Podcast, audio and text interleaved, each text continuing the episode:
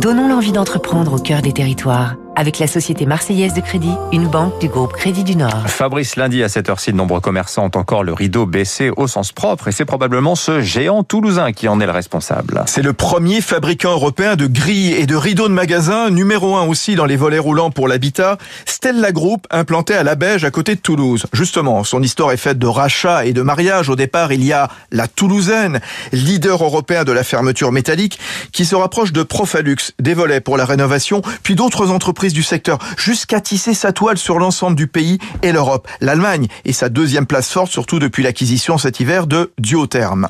Un million de produits vendus par an. Pour l'habitat, volets roulants, en alu, en PVC, portail, porte de garage, pergola. Pour le commerce et l'industrie, des grilles et des rideaux métalliques qui équipent gares, entrepôts, centres commerciaux. Bien utile compte tenu de la montée des violences urbaines. Le PDG de Stella Group, Didier Simon.